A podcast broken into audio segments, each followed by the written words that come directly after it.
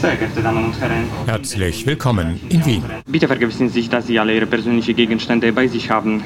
Wir wünschen Ihnen noch einen schönen Tag.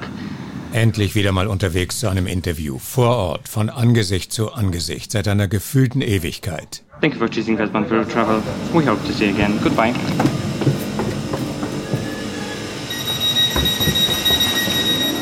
Juni ist ja Pride-Monat und es ist höchste Zeit, dass wir uns hier im Podcast damit beschäftigen, wie es LGBTIQ-Geflüchteten geht, vor, während und nach ihrer Flucht aus Ländern, in denen Anderssein mitunter einem Todesurteil gleichkommt. Ich will nachfragen bei Menschen, die gut darüber Bescheid wissen und bin daher mit Marty Huber, Beraterin in der Queerbase, verabredet und mit Amir, der all das, wovon gleich die Rede sein wird, ganz unmittelbar selbst erlebt hat.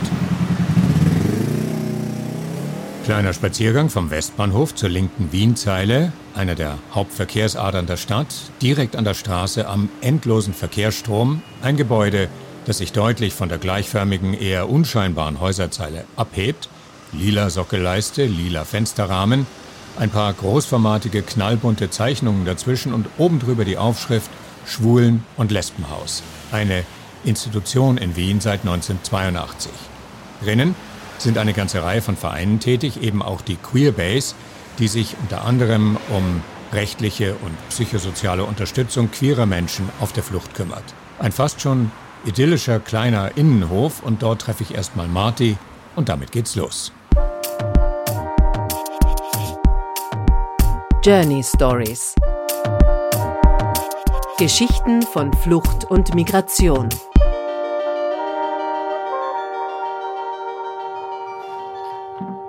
Kaltes Wasser, perfekt.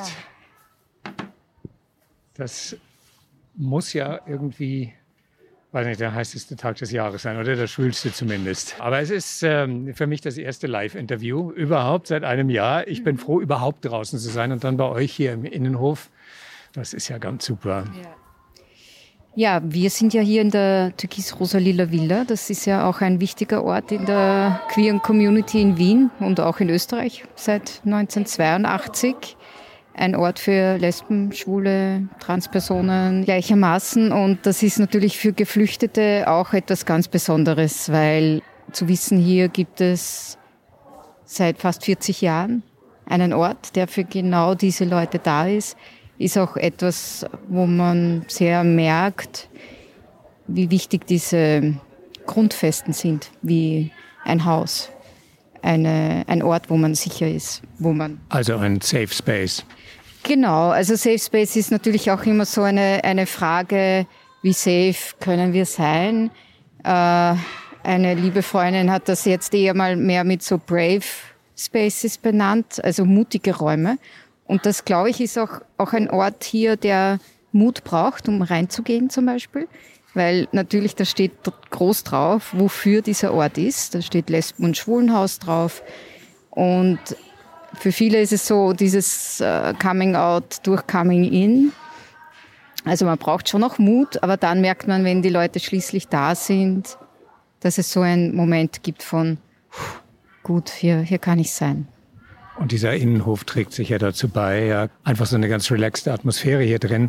Was uns zusammenführt, ist ja das Thema äh, der Betreuung von geflüchteten Menschen in ihren ganz besonderen Bedürfnissen, die ja sehr akut und traumatisierend sein können. Und wir treffen uns aber heute am Montag, dem 21.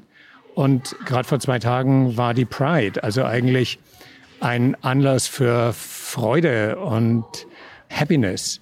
Und stehen die beiden Dinge eigentlich in einem nicht zu verbindenden Zusammenhang oder irgendwie doch?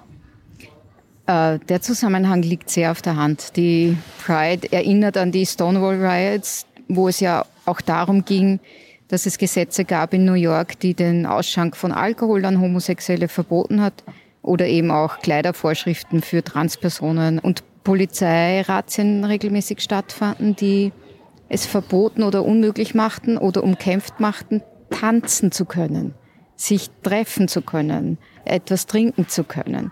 Und so sind für viele ist gerade diese Möglichkeit, das Leben zu genießen, ohne Polizeirepression oder staatliche Repression, quasi direkt anschließend an, an diese Frage von können wir offen auf der Straße uns treffen, Raum einnehmen, sagen, wir sind da, wir kommen womöglich aus Ländern, wo uns die Todesstrafe droht, aber wir haben Recht auf Schutz.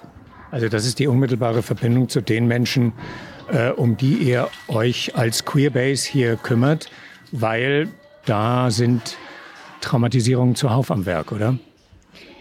Wir haben es leider mit sehr vielen zu tun, die eine sehr lange Geschichte der Traumatisierung haben, die äh, oftmals in der Kindheit beginnt. Diese Langzeittraumatisierungen bis hin zu ganz konkreten Verfolgungsmaßnahmen vor Ort, wo sie herkommen und dann eben auf der Flucht, auch insbesondere äh, Flucht von weiblich gelesenen Personen, Frauen, femininere Männer oder auch Transpersonen ist besonders oft geprägt von sexualisierter Gewalt. Und da sind diese Aspekte von wie kann ich über diese Erfahrung sprechen, die quasi ganz, ganz dringend notwendige Selbstveräußerung vor dem BFA, vor dem Bundesamt für Fremdenwesen und Asyl oder zuerst schon bei der Polizei. Wie kann ich einem Polizeibeamten, vor dem ich mich ja quasi immer verstecken musste, äh, sagen, ich gehöre dieser Gruppe an. Ich bin so und so. Und ich darf das sagen und ich darf deswegen auch den Schutz in Anspruch nehmen. Und das ist für viele eine immense Hürde. Dann sind so Einrichtungen wie unsere einfach extrem wichtig, damit auch Mut gefasst werden kann. Also deswegen wiederum mutige Orte, um, um zu sagen, ja, ich habe ein Recht auf ein Leben. Wenn du all das erlebt hast, ähm, du hast dich vor der Polizei verstecken müssen, zu Hause schon. Du hast dann die andere Form von Polizei in Form von Grenzbeamten beispielsweise und wiederum die Behörden, ähm, die dich polizeilich einvernehmen hier. Wenn du das immer und immer und immer wieder erlebt hast, was braucht es, um aus dem aussteigen und in ein irgendwie normales Leben um- oder einsteigen zu können? Es braucht Infrastrukturen, die dem ein bisschen gerecht werden. Es gibt zum Beispiel diese Vorstellung, die Asylverfahren müssten schneller werden. Und es gibt sogar in diesem Regierungsvorhaben die Idee, man müsse in 48 oder 72 Stunden die erste Instanz äh, durchpeitschen bis hin zu innerhalb von sechs Monaten auch die zweite Instanz, also das äh, Verfahren beim BVWG, beim Bundesverwaltungsgericht fertig haben. Und die sagen immer, Moment, die Leute brauchen einfach ein bisschen, um, um dieses Trauma, um dieses Stigma auch bearbeiten zu können und, und anzukommen und zu sagen, ja, ich bin hier sicher so weit, dass ich auch hier Community finden kann, mich bestärken kann, auch Kontakte knüpfen kann, weil wir oft merken, dass eigentlich mehr dem geglaubt wird, wie Menschen hier dann ihre Sexualität oder ihre Geschlechtsidentität ausleben, als das, womit sie kommen, mit den Erfahrungen, die sie gemacht haben. Es ist von Land zu Land unterschiedlich. Da gibt es auch einen gewissen Bias, also auch einen Rassist, ein rassistisches Gefälle zum Beispiel.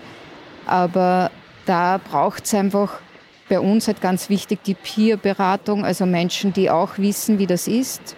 Einerseits Angehörige der Gruppe zu sein hier in Österreich, beziehungsweise auch selber Angehörige der Gruppe zu sein und auch geflohen zu sein.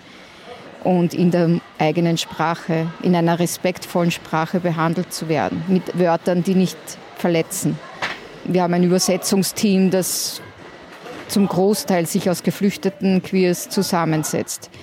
Also auch wirklich so eine gesamte ganzheitlicher Ansatz mit der Unterbringung in LGBTI-Wohngemeinschaften, wo ich nicht, wo einfach klar ist, du bist schwul, du bist bi, du bist lesbisch, also wo das nicht mehr versteckt werden muss. Dann gibt es immer noch genug an, an Sachen, die man überwinden muss, aber diese Infrastruktur ist quasi eine, ermöglicht eigentlich erst einen fairen Zugang zum Asylverfahren. Die Leute, die von wo auch immer, aus Ländern wie Somalia, wo es offensichtlich nicht geht, die sexuelle Identität auszuleben, äh, sofern sie nicht dem Mainstream entspricht, oder Iran, um nur zwei Beispiele zu nennen. Okay, wenn du dich aus diesen Ländern aufmachst, dann machst du dich wahrscheinlich doch auch irgendwie in der aberwitzigen Hoffnung auf, dass hier in Österreich alles ganz anders ist. Und dann stellst du fest, hm, das ist doch nicht ganz so. Ja, da klafft natürlich die Vorstellung zwischen dem goldenen Westen und dem, den äh, Erfahrungen, die man gemacht hat, äh, oder den Hoffnungen, die man hat, auseinander. Ich meine, klar, im Vergleich ist es sicherlich besser.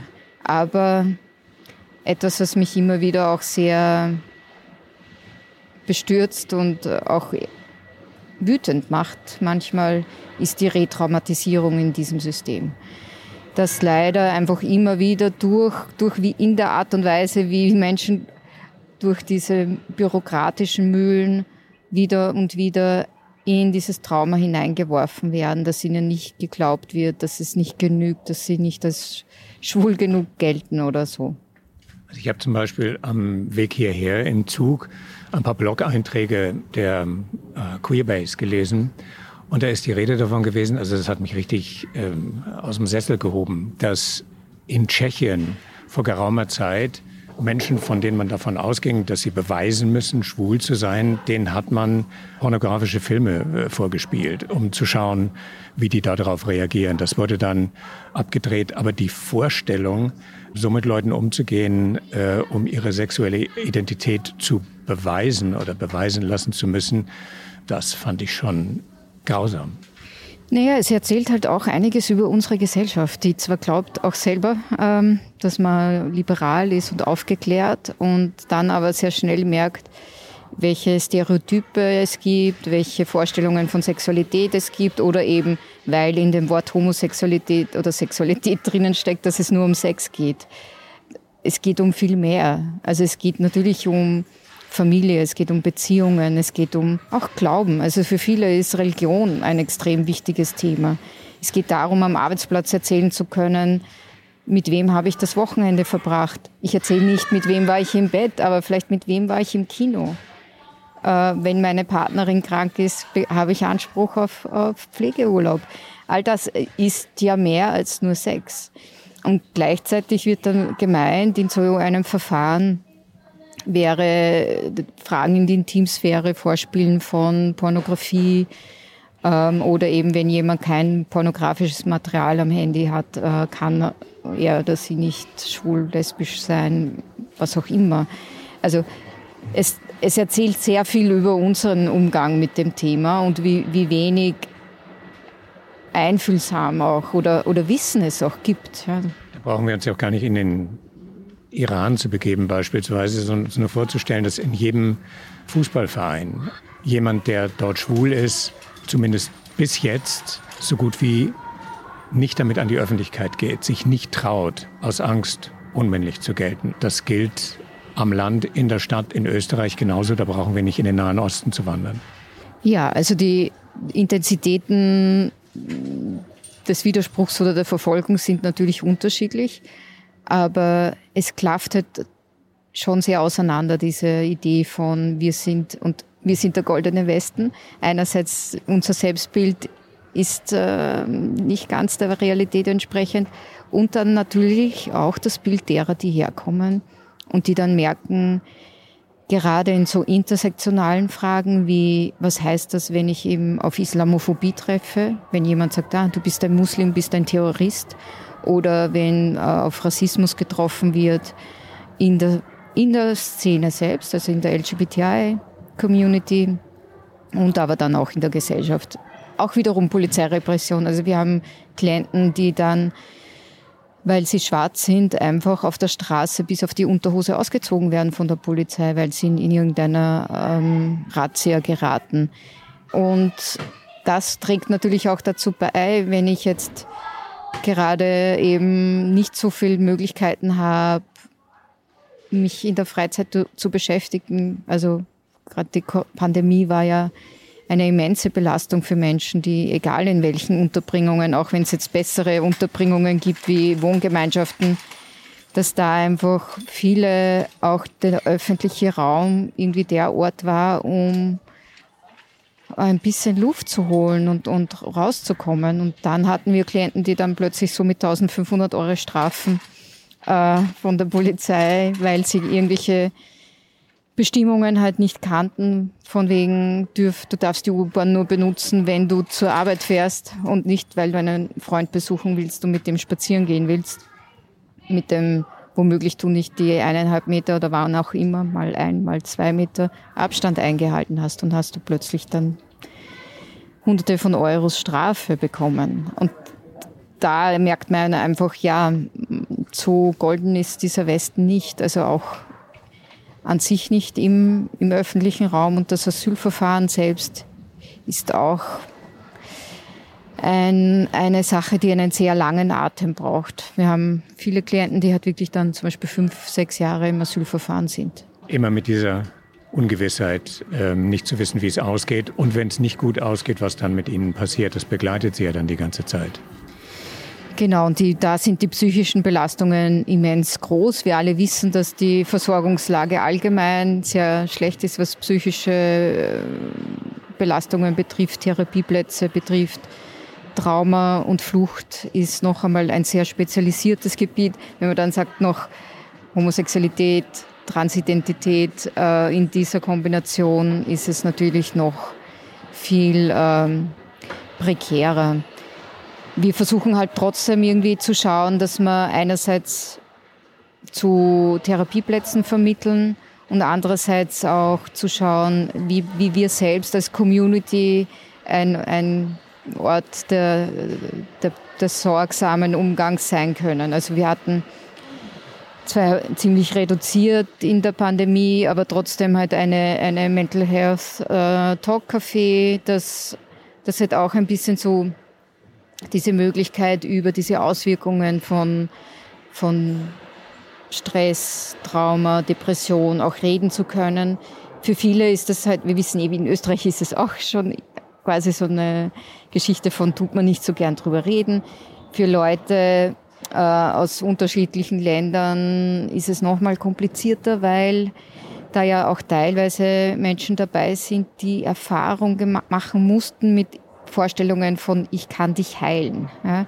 Das heißt, das, was jetzt viel diskutiert wird, Konversionstherapie, ist in anderen Kontexten nochmal verstärkt auch mit ähm, religiöse Maßnahmen, sage ich mal, die bis eben zur Folter reichen, ähm, familiäre Maßnahmen, äh, die wiederum auch bis zur Folter reichen. Also wo es um die Ehre der Familie geht?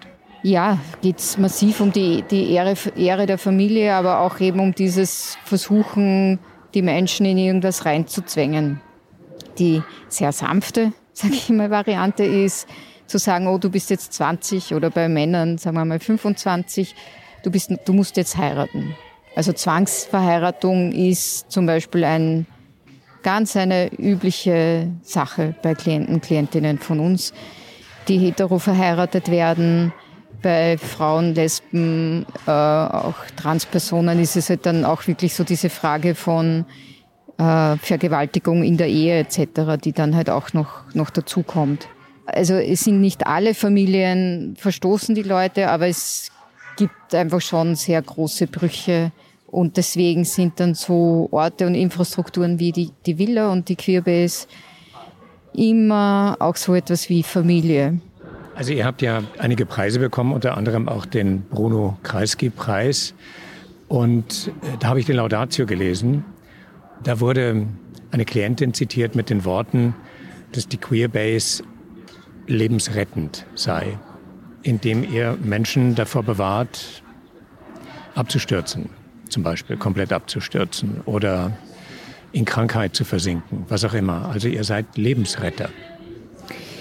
Ja, ich meine, ich finde, das ist einfach ein menschenrechtliches ähm, Grund, also ein Grunddasein sollte es eigentlich sein, zu sagen, eben wenn jemand droht zu ertrinken, reicht man ihm eine Hand. Wir wissen, dass das de facto im Moment nicht so ist.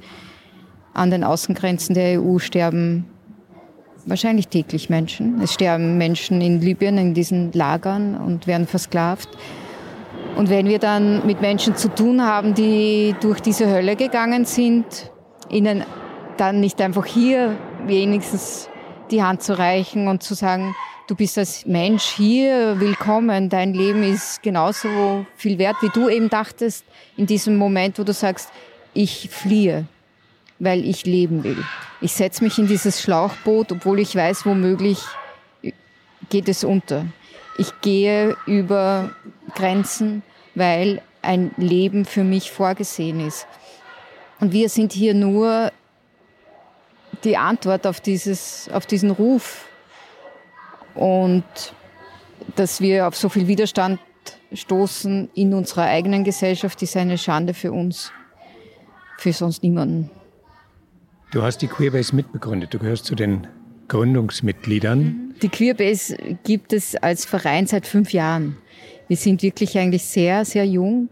Wir haben ungefähr eineinhalb Jahre davor angefangen mit der Arbeit, äh, weil immer mehr Leute in die Villa gekommen sind, weil sie aus diesen Unterbringungen weg mussten in Österreich. Und äh, es waren dann Leute, die hier bei uns in der Bibliothek geschlafen haben und wir waren dann irgendwie so, sorry, das geht nicht. Wir können etwas, was eigentlich der Staat machen müsste, nämlich Leute versorgen, die Schutz brauchen, äh, nicht hier alle auffangen und haben dann sehr lange auf allen politischen Ebenen verhandelt, äh, um zu sagen, da gibt es ein strukturelles Problem. Und das meinte ich auch vorher mit Infrastruktur. Wir sind nur ein Teil dieser Infrastruktur. Was hat dich selber hergeführt?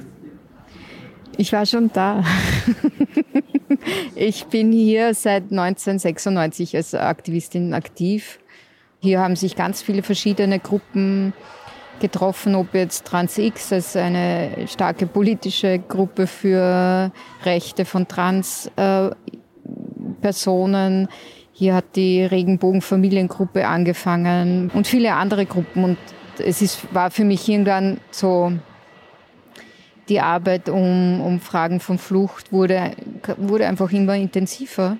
Und irgendwie bin ich dann hier gelandet.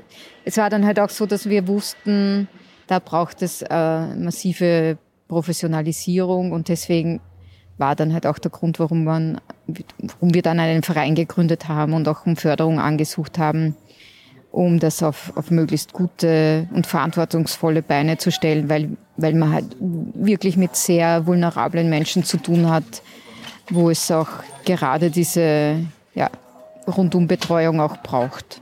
Ihr seid ein kleines Team hier. Diesen, diesen Walk Along the Horizon, den wir jetzt gerade da gemeinsam gemacht haben, ähm, was sind die Herkünfte? Was ist das, was auf der Flucht passiert? Was ist das, was hier passiert? Wenn du dir die unzähligen Klientinnen und Klienten Revue passieren lässt, gibt es so etwas wie einen roten Faden, der sich durch die Biografien der Menschen zieht oder ein paar rote Fäden, mit denen du immer wieder in Berührung kommst, die immer wieder verdeutlichen, warum du tust, was du tust? Ja, ich glaube schon, es ist diese gemeinsame Erfahrung des äh, Ausschlusses, der halt bis hin zu, zu Todesdrohungen ähm, besteht und aber diese grundlegende Arbeit an, an einer Selbstliebe, die uns, glaube ich, verbindet, weil, weil der Punkt ist schon auch, wir glauben, in europäischen Ländern ist das alles schon ziemlich gegessen. Man kann auch einfach out sein. Ich bin 48, das heißt, ich hatte auch so im Kontext von katholischer Erziehung meine, meine Erfahrungen mit dem Thema. Und dieses Rausgeworfensein aus, aus den Kontexten, die für andere normal sind, ist quasi etwas, das sehr, sehr verbindend ist und wo Menschen einfach hier auch merken, mir sitzt jemand gegenüber, die einen Teil dieses Schmerzes versteht. Ich habe in keinster Weise diese Erfahrung, die Geflüchtete haben, aber es gibt diese, diese gemeinsame Freude am, am Überwinden dieser, dieser Scham und des Stigmas. Also wir haben Menschen aus, weiß nicht, mehr als 25 Ländern mit sehr unterschiedlichen Biografien und Kontexten. Manche waren selber Aktivisten, Aktivistinnen in ihren Herkunftsländern, manche sind jung, also Teenager, andere Senioren, also so Ende der 60er. Und trotzdem ist dieses Ding von, ja, ähm, wir haben diese Verwerfungen erlebt und in dieser Gemeinsamkeit wollen wir dann auch feiern, wenn wir sie, wenn wir sie überwinden. Also gerade weil wir hier ähm, nach dem Pride-Wochenende im Garten sitzen, ist gerade dieses sich dann zeigen können. Und das war für mich, als ich vor 25 Jahren bei der ersten Pride war, auch eine Frage, sich zeigen können. Und für Menschen, die hier neu angekommen sind, ist auch dieses, wow, wir sind viele, einige hunderttausend mittlerweile, die sagen, es ist okay. Ich höre Gespräche im Rahmen von unserem Podcast immer wahnsinnig gern positiv auf. Jetzt nicht gezwungenermaßen, ja, nur um eine Geschichte, die einfach nicht gut ist, pseudomäßig ins Gute zu drehen, wenn das nicht geht. Aber hier geht es ja auch darum, was du jetzt immer, immer wieder gesagt hast, Menschen ein Zuhause zu geben. Hier darfst du sein. Hast du die eine Geschichte im Kopf von jemandem, egal wem, der oder die ähm, es geschafft hat, wirklich, Selbstliebe war das Stichwort, hier anzukommen, bei sich anzukommen und irgendwie neu zu werden? Mm, wir haben irgendwas über 700 Klienten, Klientinnen in den letzten Jahren gehabt und ungefähr 330 haben Asyl bekommen und nochmal 30 dazu andere Aufenthaltstitel. Das ist in anderen Asylkontexten undenkbar, dass die Hälfte, also und über 200 sind noch im Asylverfahren. Das ist eine, eine immense Zahl an Menschen, die hier bleiben können und Anerkennung gefunden haben als Geflüchtete. Ich, für mich ist zum Beispiel ein, eine, eine Entscheidung letztes Jahr als einer, der schon lange auch bei der Queerbase an sich aktiv ist, aus Uganda, der wirklich über Jahre sehr damit gekämpft hat, auch überhaupt das Verfahren zu überleben, hier am Leben zu bleiben, weil einfach die Art und Weise der Retraumatisierung, von der ich vorher gesprochen habe, so immens war. Und es war dann irgendwann Verhandlung. Wir sind, glaube ich, zu sechs oder sieben nach Innsbruck gefahren, was wir sonst nie machen. Aber es war einfach, es war wirklich ein, und dieses nochmal kämpfen und er, er war einfach schon das x-te Mal mit Höchstgerichten und so weiter hin und her und dann doch endlich eine, eine Verhandlung und irgendwann, weiß nicht mehr, einen Monat später nach der Verhandlung kommt die Entscheidung und wir waren alle so, wenigstens einen Aufenthaltstitel, wenigstens einen Aufenthaltstitel und er bekam wirklich Asyl. Und das war mitten in der, im Lockdown und ich rufe ihn an und sage, hey, du hast Asyl bekommen. Und ich rede wirklich eine Viertelstunde, bis er merkt, dass er wirklich Asyl hat. Und seine Antwort ist dann, wir müssen jetzt allen anderen helfen. Ich so, ja, jetzt feiern wir mal, dass du Asyl hast. und das war wirklich so dieses, ja, äh, wo man merkt, da geht's auch um einen selbst, aber auch um, um diese anderen Menschen, die, denen man sich zugehörig fühlt. Und diese Zugehörigkeit ist, glaube ich, das, was unsere unsere Community hier ausmacht. Also die Arbeit wird euch nicht ausgehen und ähm, freue mich mit dir darüber im Gespräch gewesen zu sein. Herzlichen Dank. Ja, danke auch. Mittlerweile ist auch Amir gekommen, ein junger Mann, der aus dem Irak fliehen musste und der jetzt auf den Ausgang seines Asylverfahrens in Österreich wartet. Die Queerbase ist der Ort, an dem Amir Beratung und Unterstützung findet. Ich überlasse es ihm zu sagen, was er möchte und was nicht. Und dies ist seine Geschichte. Ich habe viel Schwierigkeit in meiner Heimat erlebt mit meiner Familie. Also in Irak, wir leben in clanmäßig Community. Wir werden bestrafen und verantwortlich von Polizei. Das im irakischen Gericht äh, steht irgendwie ein Gesetz gegen den Homosexuellen. Wenn jemand irgendwann mit den anderen gemacht hat, zum Beispiel Sex oder so, wenn er wird von Polizei erwischt oder von irgendjemand. Irgendwie steht auf dem Heiligen Buch, dem Koran, es ist eine Sünde, wenn man homosexuell, alles homosexuell ist oder so. Das heißt also in deinem Fall, wenn ich das richtig verstehe, hat dich weder die Familie unterstützt, noch der Clan und auch nicht der Staat. Niemand. Niemand hat das akzeptiert. bei Religion ist das wird irgendwie, das sagt man, das nennt man den Schande oder irgendwas. Und dann, wenn er jemand mich ermordet, wird nicht verantwortlich, weil es wird irgendwie stolz sein. Ich kann nicht jetzt alles auf einmal erzählen, aber was ich erzählen jetzt kann, ich habe sogar mit meiner Familie viele, viele Schwierigkeiten, viele Probleme gehabt. Und wenn ich mit den irgendjemand Beziehung habe oder mit den irgendjemand befreundet, dann wird vor, vor mir sehr kompliziert. Ich hatte immer Angst, dass irgendjemand mir sieht und zu meiner Familie erzählt. Das wird sehr gefährlich vor mir. Ich hatte immer Angst, weil mein Vater hat eine Pistole daheim.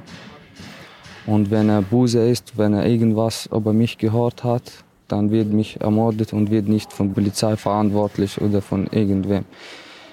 Und außerdem, ich kann nicht mein Leben leben. Ich kann nicht einfach sagen, dass ich schwul bin oder homosexuell bin. Das wird sehr schwierig. In Österreich habe ich den, den, den, den Schwierigkeit nicht erlebt. Ich kann bei jeder so sagen und bei jeder erzählen. Aber es gibt halt die Leute aus arabischen Ländern, aus Ost und West, die in Österreich leben, aus Irak, die auch nicht akzeptieren. Da kann ich auch nicht mit, in Österreich mit jedem erzählen und mhm. über meine sexuelle Orientierung was war der Punkt, wo du gesagt hast, ich muss hier weg? Wann ist dieser Punkt gekommen? Was war der Anlass dafür? Also ich habe vorher das nicht geplant, aber ich habe irgendwie Chance bekommen, dass ich in Irland umziehen kann, damit ich mein Leben leben, meine selber Entscheidung entscheiden, weil hat es meine Familie mir unter Druck, damit ich irgendwie heiraten oder so, damit sie merken, dass ich nicht homosexuell oder so. Und äh, also habe ich nicht geplant. Der Zeitpunkt war einfach irgendwie zufälliger oder so. Aber habe ich vorher ge geplant, dass ich irgendwo anders gehen aber das habe ich nicht geschafft, bis der Chance gekommen ist. Und dann habe ich den Chance behalten und das, ich bin seit fünf Jahren da. Oft ist es ja so, dass die Familie zum Beispiel, weil Flucht ist teuer, ja, dass die Familie hilft, Geld zu sammeln, damit jemand fliehen kann. Ähm, aber deine Familie hätte das nie unterstützt. Ähm, wie hast du es geschafft, wegzukommen? Also da habe ich auch äh, vorher ein bisschen Geld gehabt. Und da habe ich auch mit meinem Onkel geredet. Der war einverstanden und der hat mir geholfen. Und der hat nichts weiter erzählt? Na, da habe ich nicht mit ihm erzählt über meine sexuelle Orientierung. Das ist so schwer, weil wird irgendwie wird nicht mit mir reden oder diskutieren und wird nicht mit mir einfach treffen. Meine Stadt, die, die Najaf, ist eine heilige Stadt von Glaubens, schiitischer äh, Glaubensrichtung. Und es wird extrem anstrengend, nicht wie irgendwie anderes. Obwohl bei ganz Ostenfest den Homosexuell wird nicht akzeptieren und von, von den Leuten, von Gesellschaft. Und war einfach mein Problem. Irgendwie habe ich immer das geheim gemacht. Immer kann ich nicht vor jeder erzählen oder so. Und darum habe ich mein, den ganze Heimat verlassen muss. Du bist ja mit anderen Menschen auf der Flucht gewesen. Und diese anderen Menschen, du weißt nicht, ob die eine Abneigung gegenüber Schwulen haben oder einen Hass auf Schwule haben. Das heißt, wie hast du es geschafft, zu fliehen, äh, ohne wieder in Gefahr zu geraten durch andere Menschen, die mit dir gemeinsam auf der Flucht waren, aber von denen du nicht wusstest, ähm, wie deren Verhältnis zu dir ist? Am Anfang, seit ich hierher gekommen war, auch viele Leute aus Irak, aus Syrien, aus den verschiedenen Ländern, aus den arabischen Ländern mit mir. Äh, ich war am Anfang, ich habe mit niemand erzählt, das war alles geheim, bis ich hierher gekommen. Und da habe ich auch, seit ich hier erreiche in Wien, ich, hat, ich, ich konnte vorher keine Deutschsprache oder andere Sprache, damit ich mit den anderen Leuten reden kann. Und wir, war, wir waren mit den, in ein Heim im 13. Bezirk und war über 300 Leute im Heim gewohnt. Und ich hatte auch vorher Angst, obwohl ich in, in, in Österreich bin, in einem europäischen Land, ein modernen Land. Und, aber ich irgendwie, ich, ich, ich lebe immer noch in, in, in, in selber bekannten Bekreise. Ich bin in Österreich, so, aber ich bin immer mit den arabischen Bekannten und da kann ich auch nicht befreit erzählen vor jedem. Ich muss merken, wer ist schwul, wer ist nicht schwul, mhm. damit mir einverstanden. Weil, und da habe ich auch seit langem her alles geheim gemacht und habe ich nicht mit irgendwem geredet. Die akzeptieren das gar nicht. Denn wenn jemand das macht, das heißt, er ist aus der Religion, aus der Familie, aus der traditionell, aus den deswegen. Und da habe ich bis zum jemand aus den aus den Österreich kennengelernt habe, der ist auch schwul. Und da habe ich mit ihm geredet und dann mittlerweile hat mir gesagt, du musst sagen, das ist ganz normal, ganz einfach, wird viele Leute akzeptieren. Die Leute hier einfach ist ganz anderes als die arabischen Länder. Und da kannst du sich, äh, sich vorstellen, befreit, ohne Angst, ohne Sorge.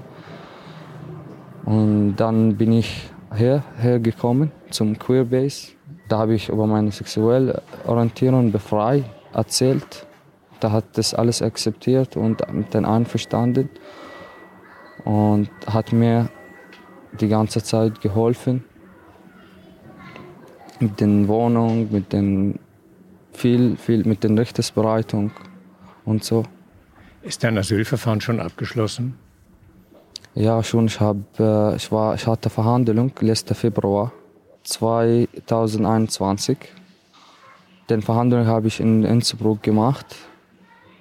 Und den Verhandlung hat es vor 60 Stunden gedauert. Ich habe über meine sexuelle Orientierung erzählt und geredet, aber leider hat das nicht geklappt, weil der Richter will eigentlich nicht das glauben irgendwie.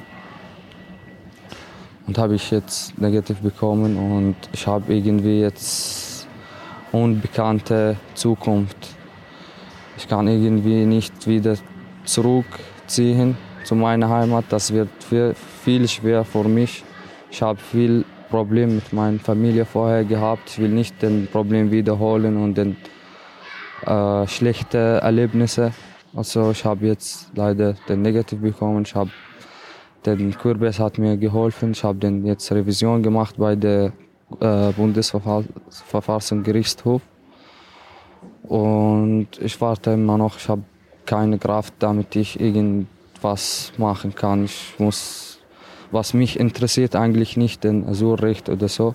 Was mich interessiert, dass ich in ein Land leben können, über meine sexuelle Orientierung erzählen, befreit erzählen.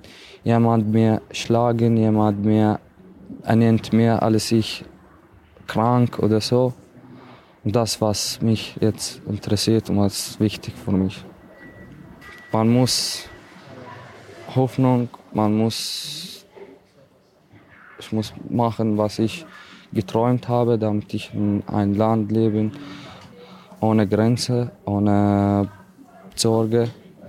Und ich wünsche mir, ich habe viel Hoffnung und ich wünsche mir, dass ich den Asylrecht bekomme und mit das Leben leben wie jedes Mensch. Dann wünsche ich dir alles, alles Gute Dankeschön. und danke, dass du dir Zeit genommen hast, mit mir zu sprechen.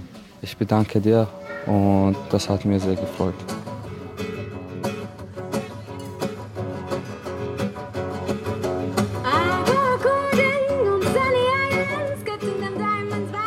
Also doch kein Happy End diesmal, aber kleiner Trost, Amir ist in der Queerbase gut aufgehoben, fehlt nur noch der positive Bescheid. Ich bin nach dem Gespräch mit ihm mit meiner Tochter verabredet und auf dem Weg zu ihr, nur ein paar Querstraßen hinter der Queerbase, sitzt ein junges Paar vor einem Café. Sie machen Musik. Ich weiß nicht genau, was sie spielen, aber es klingt für mich wie eine kleine Hymne an das Leben und an die Hoffnung. Ein passender Schluss, denke ich mir, für diese Journey Stories Episode. Und damit danke fürs Zuhören und bis bald.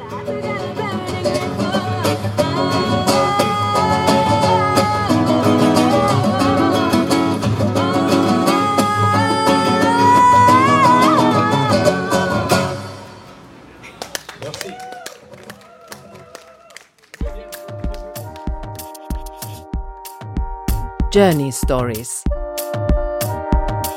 Geschichten von Flucht und Migration.